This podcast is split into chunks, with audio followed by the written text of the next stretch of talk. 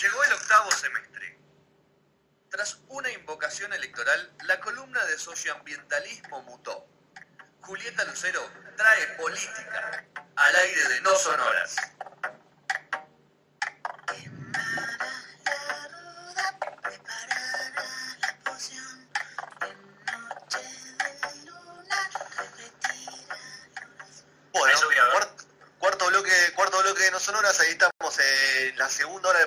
8 y 10 de la noche de este 16 de abril, y la presentamos a Juli, Juli que estaba ahí atrás del telón, Juli, se te veía un telón negro, no sabemos si estabas atrás. Y lo que pasa es que todavía no estaba vestida para la ocasión y no daba a salir. Ah, bueno. Entonces le clavé así Bien, la Juli. pantalla negra. Bien, Juli, estás como muy blanca todo. ¿O tenés la luz de frente?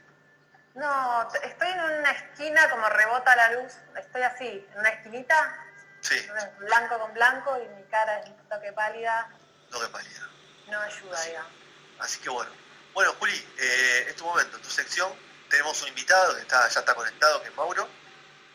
Manda, buenas noches. Se llama Mauro Bouzas, que Mauro es, primero principal, es uno de los creadores históricos de No Sonoras, eh, de- de- de- de- allá por 2007, De la vieja guardia. de la vieja guardia, y segundo es uno de los, de lo- no sé si la figura ¿Repatriado? repatriado, no, no entra en No, no, sección. no, no. No entró como. No, no. Así es, tal cual. Bueno, así que Juli, ya te dejo con él ahí charlando, nosotros vamos veniendo un rato. Ahora, te vemos que estás en casa ahora, ya volviste. Por suerte, sí, sí, sí, ya volví. Volví, entré eh, al país el 23. Contanos Y- cómo fue, eh, o sea, de, de dónde viniste, de dónde entraste primero.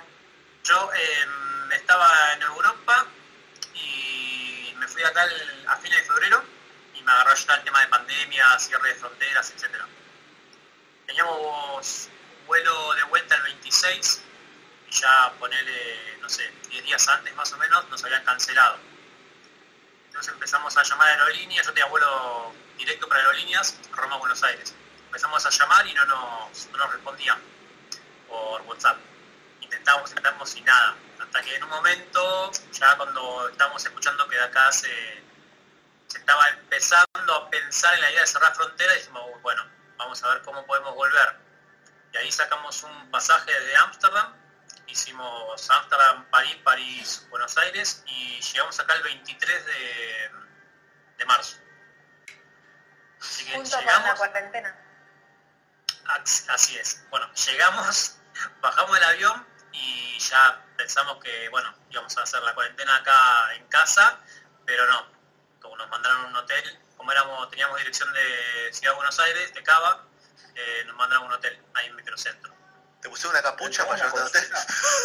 No, pero ¿cómo, ¿cómo fue la dinámica de sacarte de Seiza al hotel? O sea, hay un micro, ¿qué, Bueno, sí. ¿qué hacen? ¿Cuál Sí. es la idea? Primero em, llegamos, estuvimos como más o menos entre media hora y una hora arriba del avión, subieron médicos y nos tomaron la fiebre a, a todos los pasajeros. Anteriormente nos habían dado una planilla, la gente ahí de, digamos, del avión, los zapatos, etcétera, para llenar con datos de datos particulares y dónde íbamos a hacer la cuarentena. Entonces cuando subieron los médicos nos tomaron la fiebre y les tuvimos que dar ese papel.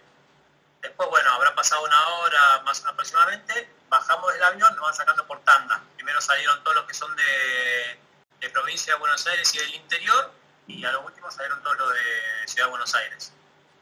Y cuando salimos, eh, nos recibe gente de sanidad, del gobierno de la ciudad, la PCA, etcétera, y nos dicen, bueno, que como teníamos domicilio en Ciudad de Buenos Aires, nos íbamos a hacer la... Al principio era, íbamos a estar un par de días en un hotel de la ciudad de Buenos Aires, nos, iba nos iban a testear, a hacer el test para ver si estábamos bien, si estábamos bien íbamos a poder continuar la cuarentena en casa.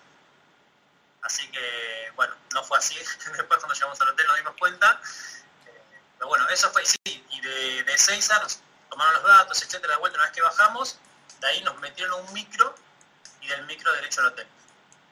Y del hotel derecho a la habitación y no salimos más. Ustedes ¿Cómo es el servicio en el hotel? Ah, perdón. dale. No, no, ahí está, gastó un poco en el servicio en el hotel. Eso. El servicio era, bueno, llegamos eh, adentro de la habitación y no salimos, en nuestro caso, por 10 días. Cada día y medio, dos días, entraba personal a limpiar la habitación. Cada tres días nos cambiaban todo lo que eran sábanas y payones. Y nos daban la comida, desayuno, almuerzo, merienda y cena. La verdad que los primeros días fue eh, muy mala la atención, bastante, bastante, mala. Pero más que mala la atención era el tema, nunca nos veía un médico a nosotros, o sea, nunca nos hicieron el test. El test nos hicieron recién el día 10, que fue el día que nos fuimos, y obviamente nunca nos dieron el resultado. Supuestamente, si nos daba negativo, o sea, que estaba todo bien, no te llamaban, y si daba positivo, nos avisaban. Nosotros no nos avisaron, pero bueno, yo sigo insistiendo todavía para que ver si me pueden dar un certificado de que me dio bien el, test. no, me responden. lo que no saben ustedes es si están inmunizados o no. Supuestamente el test salió bien, o sea, como que no teníamos ningún tipo de infección, porque si salía, o sea, si salía positivo, o sea, que teníamos infección, nos llamaban. Como nunca nos llamaron, creemos que, estamos sanitos. El que calla, el que calla otorga, ¿no? Sí, quiero creer. Pero bueno, igualmente llamamos, o sea, nunca nos dieron un teléfono, nada de una ciudad. O sea, yo llamo al hotel donde estuve, me atienden, me dicen, bueno, llama más tarde, bueno, hoy no está esa persona, llama mañana, ¿viste? ¿Y la persona que era una persona que estaba a cargo? ¿Cómo quiera? ¿Un referente? Eh, nada, no, nunca te enterás. había médicos, pero a mí el que, por ejemplo, el que nos traía la, la comida a la puerta, no sabemos. Creemos que era personal del gobierno de la ciudad. Era un voluntario, claro, su voluntario. Sí, sí, voluntarios. Sí, sí. sí, la mayoría, por ellos nos decían que la mayoría eran voluntarios. Qué bárbaro. ¿Y el, humor social que encontraron en París, o sea, cuando se fueron, cómo era? Porque ellos estaban bastante más adelantados que nosotros en el tema de las contagios. Mira, la, verdad, cuando salimos de acá, fue fin de febrero, todavía no era pandemia, eh, y viajamos bien, y hicimos, todos los países que, lo, que hicimos, en las ciudades, eh, perfecto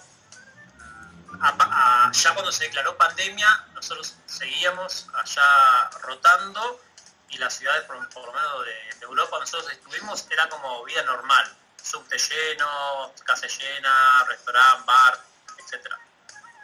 ya lo último, bueno, por ejemplo a Berlín, que era la última ciudad, no pudimos llegar porque ya habían cerrado fronteras, desde el hotel nos habían llamado que estaba, suspendida la reserva. Así que la última ciudad que hicimos fue Ámsterdam, y la verdad, hasta Ámsterdam fue vida normal. Que fue a Ámsterdam, habré llegado con él el 19, más o menos 18 de, marzo. Hasta ahí fue vida normal. Ya en Ámsterdam la cuarentena no era obligatoria, había mucha gente en la calle, pero por ejemplo los bares, los restaurantes estaban cerrados, se atendían solamente para hacer delivery. Y, pero bueno, o sea, ya se lo tomaban bastante más light. Después, bueno, uno cuando llega acá ya empezó todo en Europa a cerrarse será más complicado. Claro.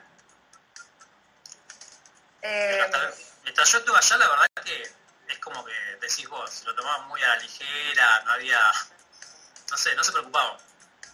Me lo sacaba, que había, sí. No, digo, el contraste con la llegada, ¿no? Porque ustedes estuvieron allá, eh, a medida que avanzaban iban cerrando ciudades de alguna forma, eh, y llegar acá y que te digan una cosa, que te metan en un en un transporte, te lleva a un hotel que por una cantidad de días después se cambió. En ese trayecto también que hicieron ustedes del aeropuerto al hotel, ¿cómo se veía la ciudad? Porque la verdad es que lo que hoy se comenta un poco es eh, tipo salís en taxi y es hacer un tour en tu propia ciudad de alguna forma. Claro. Estás ahí pegado a la ventana. Sí, bueno, fue un flash porque llegamos, cuando entramos a Ezeiza nos meten en el micro también estuvimos esperando un montón y el micro íbamos por la, por la y así, íbamos escoltados con policía, viste, patrulleros, todo. Miramos por la ventanita y parecía de Walking Dead, no había nadie en la calle. Impresionante. Yo no venía a una ciudad y por ahí veías a la gente saliendo a correr, viste, andando en bicicleta. Y sí, fue, fue muy distinto. Otra cosa. Pero por ejemplo, mientras acá estaba la cuarentena, allá todavía no. ¿Entendés? Es como pasé de un lugar a otro. Qué, experiencia. Y del otro lado estaba Maki. Maki, ¿estás por ahí, Macarena? No, no, no, la tenemos todavía, así que bueno. Bueno, no, eh, a mí me, extraña mucho, el, te sacan del avión y te meten en el hotel. Esa, esa movida... Eh. Sí, más algunos se puede quejar por la atención laboral los primeros días no fue, no fue para nada buena eh, de la gente. hasta había pequeñeces, viste, por ahí no te respondían, no te atendían. Pero más allá de eso, que por ahí son miniaturas o algo bastante superfluo, el tema es que no nos atendía un médico, viste, nunca nos dijeron, bueno, te vamos a hacer el test mañana, pasado, no, nunca nos decían nada, ni cuántos días nos vamos a quedar. Era bueno, esperen, esperen chicos. Esperamos. bueno, ahí está Maki.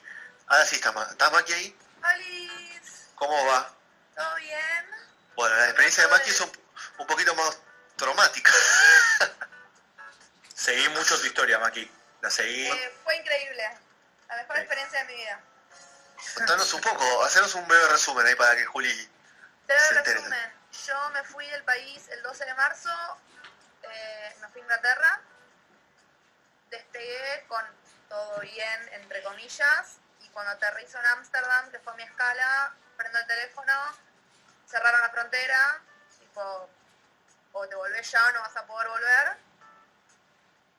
Seguí viaje, me fui, me quedé en Inglaterra, estuve en Inglaterra dos semanas, eh, una semana, o sea, me quedé una semana más porque mi vuelo se canceló, reprogramar derivados, y terminó con, y terminó con, volví en un vuelo de repatriación el 3 de abril desde Alemania, coordinado por Cancillería. De esas que no querían traer.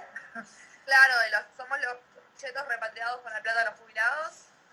Eh, sí, eh, volví el 3 de abril en un vuelo desde Alemania operado por Lufthansa, que estaba coordinado y éramos muchos ciudadanos de muchas, muchos argentinos de Europa varados, tipo Inglaterra, Alemania, Bélgica, Islandia, Noruega, Suecia, Finlandia, Dinamarca, algo más, whatever, estamos todos ahí.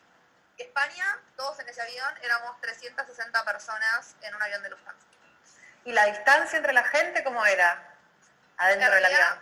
En el avión no, estábamos, el avión era un avión de Lufthansa de dos pisos y estábamos eh, o sea, capacidad completa. Capacidad completa a tal punto que Lufthansa te despachaba gratis las valijas y el carrión con tal de que subieras con lo puesto al avión. Solito, claro. Este, y la gente con barbijo se cuidaba, tenía miedo de tocarse. yo fui como muy tranqui, tipo, no tenía barbijo ni guantes, tenía muchísimo alcohol en gel y cositas desinfectantes.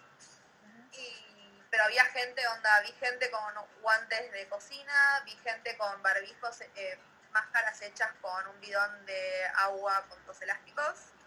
Por Dios, pensé que todo el vuelo? Instagram. Sí, real, o sea... ¿Todo el vuelo con el coso ese? Sí, sí, real. Aparte un bidón, bidón, tipo, onda, ¿viste el coso del bidón, tipo, con los elásticos? Fantástico. Eh, o sea, en un momento fui al baño en el aeropuerto de Londres porque el, arreglo que hizo Cancillería es que teníamos que ir por nuestros medios hasta Alemania y que en Alemania nos íbamos a subir al vuelo a Argentina.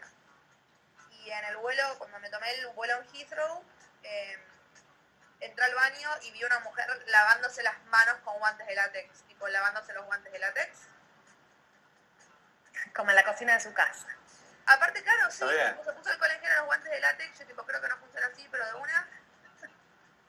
Eh, y nada, sí, nos volvimos en ese vuelo, que están medio raros los vuelos porque, por ejemplo, no están dando comida caliente, no te dan nada caliente en los aviones en este momento, te dan tipo una botella de dos litros de agua para todo el viaje, botellón, hidratada. pero no hay tipo, no hay café, no hay bebidas para elegir, no hay gaseosas, no hay nada, porque como que reducen al máximo todo lo que es eh, cosas que te metes en la boca y tiras a la basura. Y la llegada acá en Ezeiza, el paso por migraciones y todo eso, como... Llegué a Ezeiza a las 10 de la noche del viernes, yo tengo domicilio en provincia, y técnicamente los de provincia no íbamos a hotel. Llegué y nos dijeron tipo a partir de hoy van todos a hotel Llegué a 6 a las 10 de la noche y nos trasladaron al hotel recién a las 3 y media de la mañana. Después estuvimos, tipo, todo ese tiempo era parados en Ezeiza, tipo distancia social. Y a las 3 y media de la mañana me subí al micro, que eran los micros de Manuel, Manuel Tienda León, y nos dejaron en el hotel. Yo estuve en el Hotel Presidente, en Cerrito y Paraguay. Y allí estuviste dos semanas.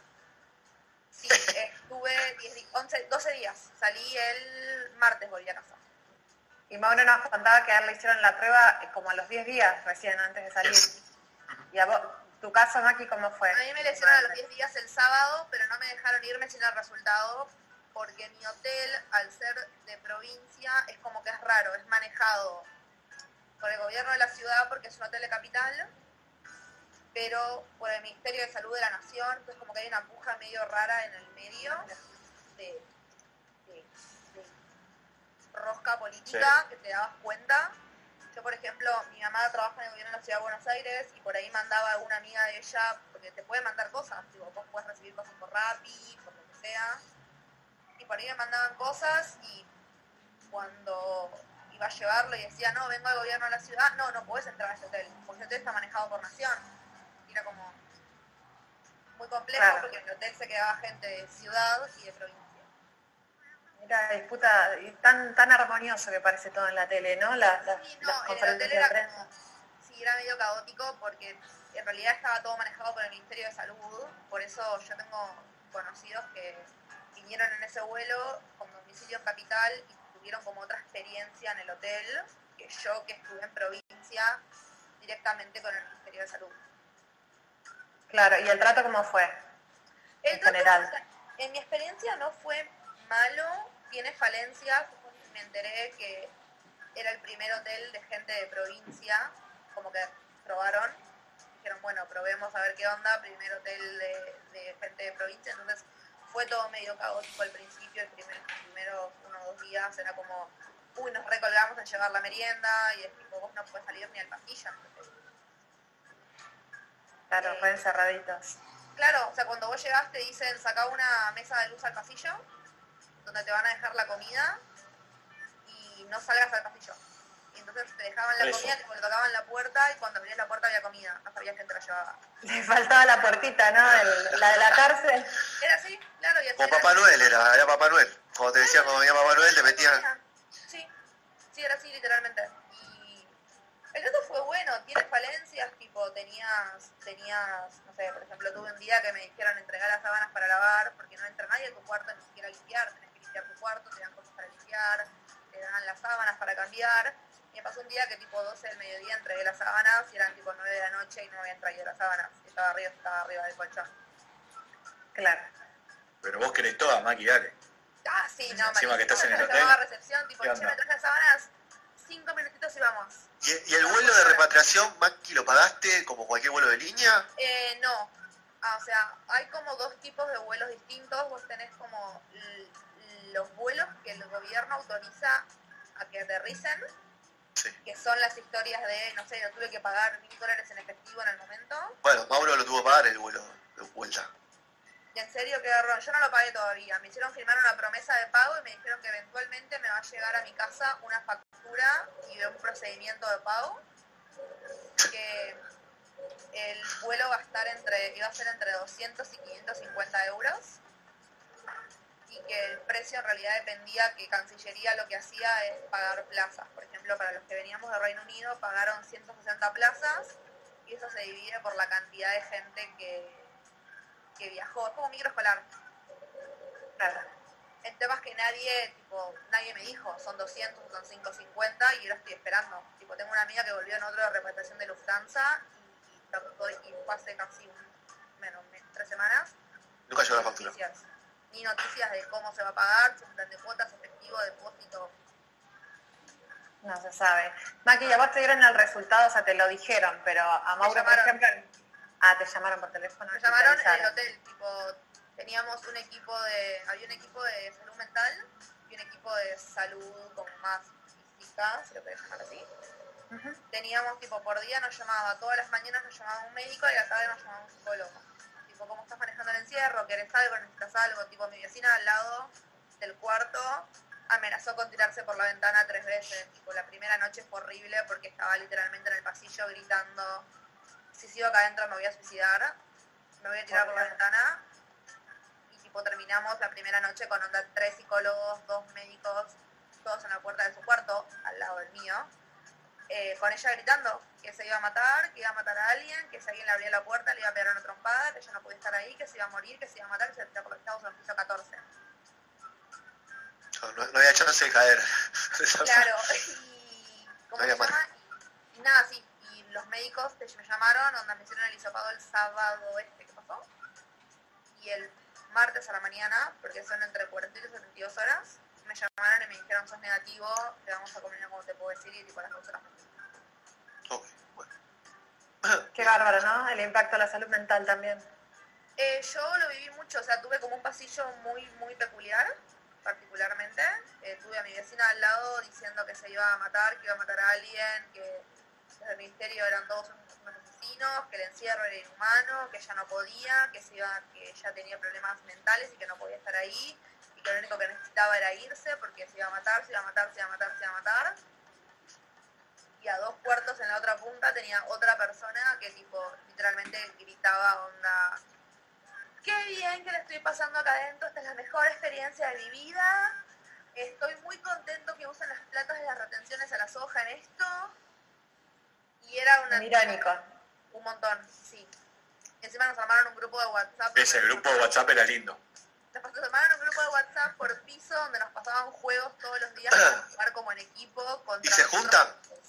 y se juntan, armas, que no se corte, ¿no? Dijeron, empezamos a ¿Te imaginas que armaron el grupo y hubieron tres personas que dijeron, somos del Ministerio de Salud y salieron del grupo de WhatsApp automáticamente?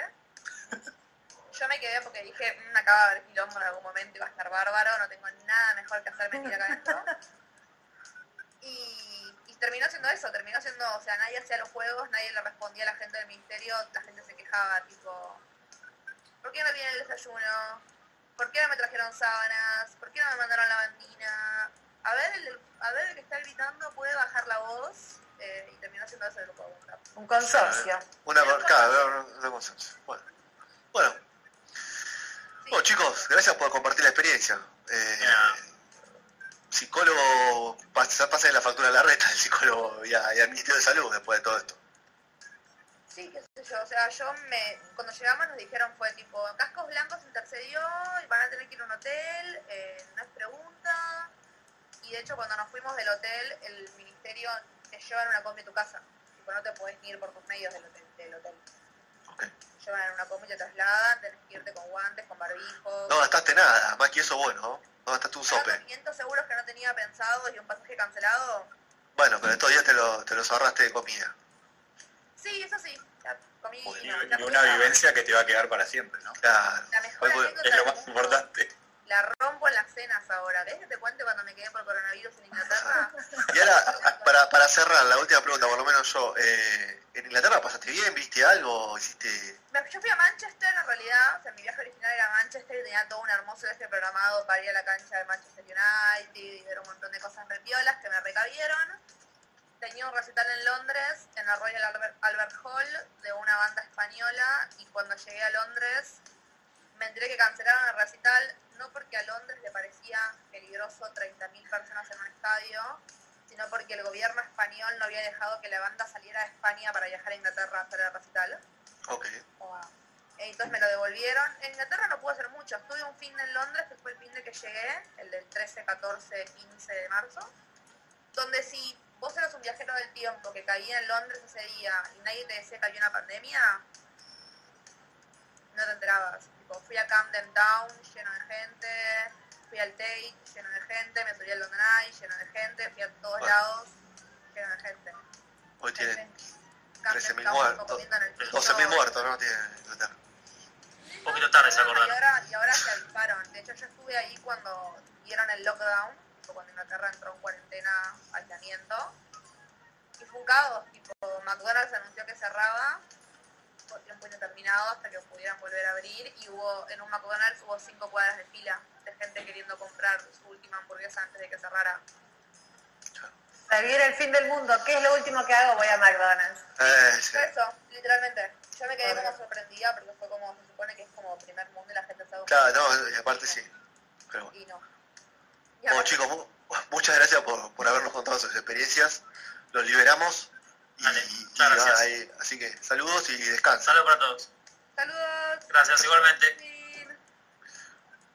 Bueno, Juli, para, para cerrar esta experiencia tan traumática, contanos algo un poco más, más entretenido, más copado, más alegre. Más, la deuda, la deuda privada de la Argentina, la externa, si querés te cuento no, eso no es tan alegre. Va, alegre es, el que, el que va a cobrar, no sé, hoy la tiene que agarrar la plata, porque como está el contexto no sabe cuánto la va a cobrar. ¿eh? En tres años, según Guzmán. Sí, este, lo, que, lo que se presentó hoy eh, fue la propuesta que oficialmente se va a presentar mañana en la Bolsa de Valores de Estados Unidos, que va a ser como la reunión posta con los acreedores, con los bonistas, eh, y fue una oferta que no tuvo acuerdo con esos acreedores, sino que venían charlando. sí, porque hace semanas que están de reunión en reunión, eh, en videoconferencia, pero la verdad es que no se llegó a un acuerdo y de todos modos el gobierno argentino decidió hacer este, esta presentación y para tener un, respaldo político, para mostrarse eh, sólido frente a los acreedores de alguna forma, se convocó a todos los gobernadores. Eh, Qué sólidos, ¿no? Una solidez. No te vamos a agarrar, pero te lo dicen todos. Todo lo que estamos acá. Sumar las deudas provinciales, porque no. A ver, da, por un lado la deuda provincial y por otro lado la deuda de nación. En este caso se propuso em, una quita del 5,4% del capital y un 63% de los intereses de la deuda. O sea que lo más importante es esa quita del 63%, eh, 63% 62%, depende del medio. Martín Guzmán habló del 62%. Eh, en total son unos 41 millones de dólares que se quitaría y lo que, lo que habló Martín Guzmán es que por tres años Argentina no puede pagar nada, con lo cual... Default. Eh, sí, de alguna forma. Eh, Alberto Fernández dijo, habló de un default virtual. ¿Por qué virtual? ¿Lo dijo por Zoom? Claro. No, porque si hay acuerdo no hay default. Ah, ok. O sea, se hace un acuerdo y se dice que durante tres años no se paga, a partir de tres años se va a pagar eh, cupones a ciertos acreedores. Se lo deja al que viene, digamos. Papeles, ¿no? Papeles, claro, papeles. Ah, problema del que siga del próximo presidente.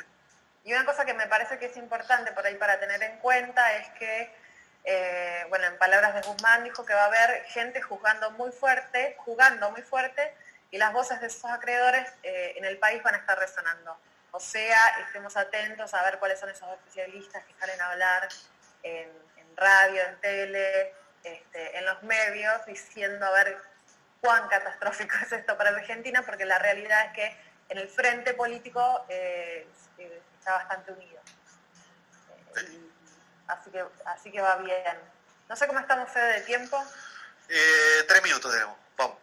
Tres minutos. Bueno, les cuento algo cortito. Estuve hablando la semana pasada con Rosalía de la UTT, Pellegrini, Rosalía Pellegrini, una de las fundadoras de esta organización de la Unión de Trabajadores de la Tierra, que se hicieron conocidos en el 2016 por los verdurazos.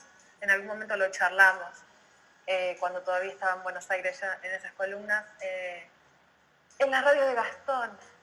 Eh, bueno, hablé con Rosalía y lo que me dijo ella es que ven, están haciendo un gran esfuerzo para no cambiar los precios, ellos tienen una forma de organizar los precios distinta al resto de los comercios, donde tienen asambleas, y se determinan los precios en las asambleas, hicieron un compromiso social de abastecimiento, o sea que eh, puedan proveer no solo a su circuito propio, ellos tienen un circuito propio de eh, verduras y frutas agroecológicas, pero además poder proveer eh, a verdulerías que quizás no son parte, o sea, no, que ellos no están abasteciendo, que no tienen los locales, sino privados, y están buscando que toda la cadena se comprometa con estos compromisos sociales de abastecimiento, desde las chacras, las fincas, los, los operadores, los mercados regionales y el comercio minorista. Están vendiendo muchísimo al Estado, al Ministerio de Desarrollo Social, para garantizar, bueno, precios y alimentos, por supuesto. Eh, y ellos tienen desde marzo, que fue una noticia bastante importante antes de que empiece la cuarentena obligatoria, eh, están al frente del mercado central de frutas y verduras, ¿no? Eh, y quien está al frente es Nahuel, el, titular, el Levagui, el titular de la, de la UTT. Em, es muy importante, ¿por qué? Porque este es el mercado que, más importante, digamos, de frutas y verduras de la zona eh, más populosa o poblada de la Argentina. Eh, y si bien lo que se vende ahí no es agroecológico, y sí todo lo que vende la UTT, de todos modos es una posición en términos políticos muy importante. Eh, a ver, la pandemia es un, gran problema, es un gran problema económico, pero quizás viéndolo desde el lado económico y político, eh, para la UTT eh, en algún momento esto tenga algo de positivo, porque si están colaborando o están trabajando con el gobierno para el abastecimiento y la garantía de los precios, es posible que después, en la lucha más importante que ellos tienen, que es la del acceso a la tierra, puedan tener ahí una, banca, un respaldo más grande en términos políticos a la hora de plantear algo eh, en el Congreso, ¿no? Cualquier ley de, acceso a la tierra siempre es muy debatida o muy resistida quizás eh, por, por los grandes productores. Pero bueno, ahí está la UTT laburando. Si quieren buscar en las redes sociales, arroba trabajadores de la tierra en Instagram, eh, ahí van a encontrar dónde están los almacenes. Hay mucha información, ¿eh? ¿Dónde se puede pedir? Sí, hay, mucha información y está todo bien actualizado. Sí, sí, la verdad que sí. Y cuando se suelte esta historia, digamos, cuando puedan salir a la calle, el mercado de Avellaneda es muy interesante para ir. Es un galpón todo agroecológico. Muy bien. Sí. Bueno. Ahí va. Hablando del señor Rodri de la verdura. Rodri, ¿vos comes verdura agroecológica? Eh, algunas sí, algunas no. Ahora no. ¿Alguna de Monsanto o otra de agroecológica? Lo que se consiga. Hay cosas que se consiguen mejor orgánicas y otras que no, y menos en estos tiempos, no se